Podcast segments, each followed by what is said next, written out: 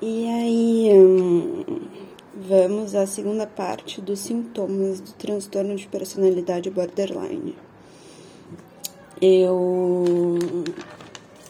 Na primeira parte, eu falei sobre os esforços para evitar abandono, relacionamentos instáveis e intensos, autoimagem e senso do eu instáveis, é, impulsividade em duas ou mais áreas. E eu falei da característica principal que resume o border, que é a instabilidade persistente nos relacionamentos, na autoimagem e nas emoções, bem como acentuada impulsividade.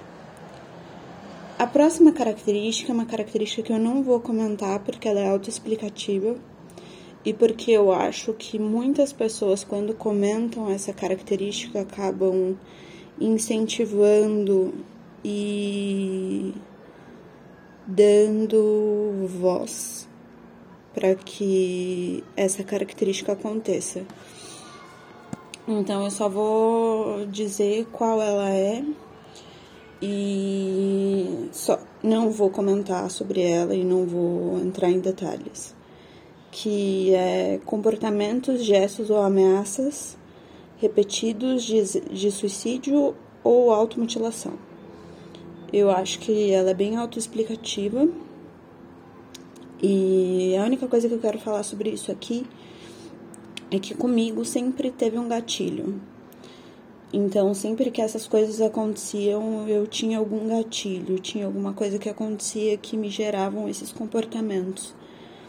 E por mais que fosse uma coisa boba, uma coisa boba para outras pessoas, para mim era uma coisa muito séria e que me gerava muita muita uma muita sensibilidade que me deixava muito vulnerável e me, e me gerava toda uma série de sensações ruins e me fazia agir negativamente em relação ao, que acontecia. Eu não conseguia ter uma resposta razoável em relação às situações ruins.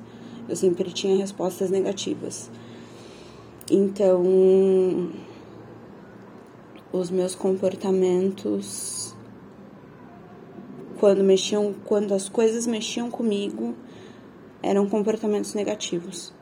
E eu sempre tinha sempre tinha um gatilho para os meus comportamentos negativos por mais que a pessoa, sei lá, se tem um amigo que está relacionado a esse comportamento negativo, esse amigo não fez algo que efetivamente me machucasse, mas eu interpretei como algo ruim e senti aquilo de maneira ruim. Então eu tive um comportamento negativo a partir de algo que não necessariamente causaria uma sensação negativa numa pessoa que não tem transtorno de personalidade borderline. Então o border ele é muito mais vulnerável a situações e a interpretações negativas das coisas. E não é uma opção. é uma coisa que acontece. A próxima característica: mudanças rápidas no humor, normalmente durando apenas algumas horas e raramente mais do que alguns dias. E aí os exemplos que eu coloco são: aos 13 anos, eu acho que eu tinha 13 anos, não sei se foi 12 ou 13 anos, mas uma pessoa que era próxima na época falou com a minha mãe que eu precisava ir num psicólogo porque eu tinha muitas oscilações de humor. Então, naquela época eu já dava indicativos de ter transtorno de personalidade borderline. E eu já tinha comportamentos borders. E o próximo exemplo que eu dou é que eu passei recentemente em uma, uma das fases de seleção para um emprego. E eu fiquei muito feliz imediatamente que eu passei, assim eu tive uma, uma reação muito positiva e muito alegre por ter passado. Só que instantes depois, instantes mesmo, minha felicidade se transformou em tristeza porque eu pensei, coisas boas não acontecem comigo e vão descobrir que eu sou uma farsa, porque eu sou uma farsa. E isso é o meu a minha cabeça border tentando conversar com o resto do meu corpo e tentando tomar conta da situação. E eu hoje eu consigo discernir quando quando o movimento é um movimento negativo e quando o meu comportamento se manifesta de maneira ampliar a minha sensação ruim relacionada às coisas. Eu consigo ter essa percepção. E eu consigo agir em relação a isso. Então, eu consigo pedir ajuda, eu consigo ir nos meus pais e perguntar: "Mãe, você acha que eu tô viajando? Você acha que é um absurdo isso que eu tô pensando? Você acha que sou eu tentando me punir ou me sabotar?" Mas eu não tinha essa capacidade, eu não tinha esse discernimento. E eu não tinha condição de perceber quando o meu humor ele se alterava assim, quando ele saía de um padrão tido como ok entre aspas. Eu oscilava muito então eu saía de momentos de euforia para momentos de profunda tristeza com uma velocidade muito rápida. E isso era muito forte e me machucava muito. E eu não sei se isso causa ou se isso aprofunda e amplia os outros sintomas do transtorno de personalidade borderline, mas eu sei que ele tem gancho com os outros sintomas. E aí a próxima característica é sentimentos persistentes de vazio. Isso é muito triste, eu acho, porque eu me lembro de sentir constantemente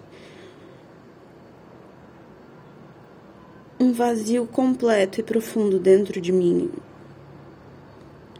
Como se eu nunca fosse alcançar alguma coisa que conseguisse preencher esse vazio, como se ele fosse me dominar.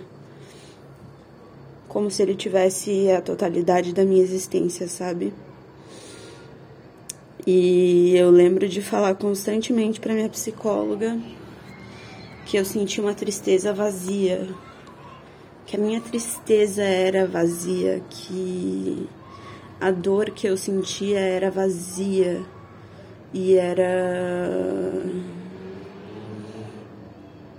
cheio de nada, que eu era nada, que eu sentia absolutamente nada, apesar de sentir todas as coisas possíveis do universo. Eu me lembro muito claramente da sensação de nada e de dor por sentir tanto esse vazio. Esse vazio é meio.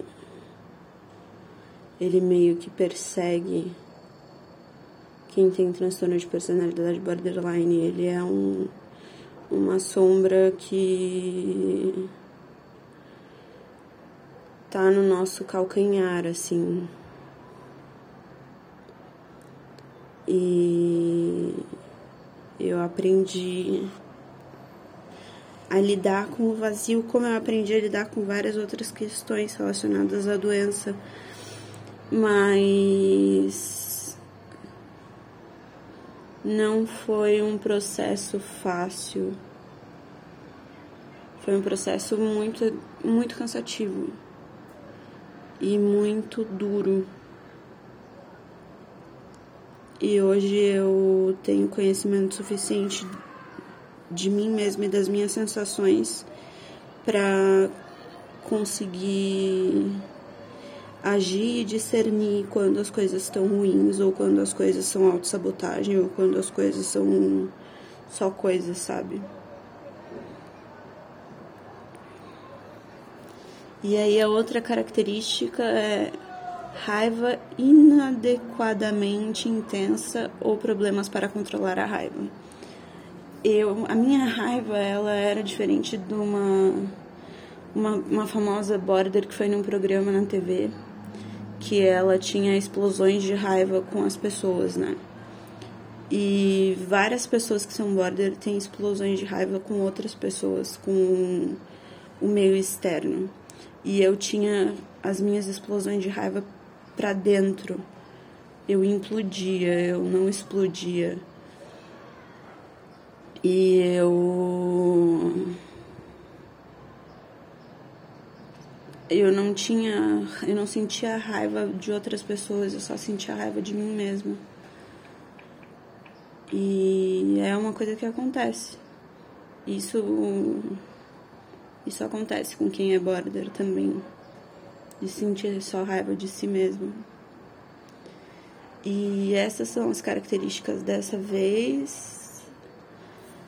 Eu termino no próximo áudio. E é isso.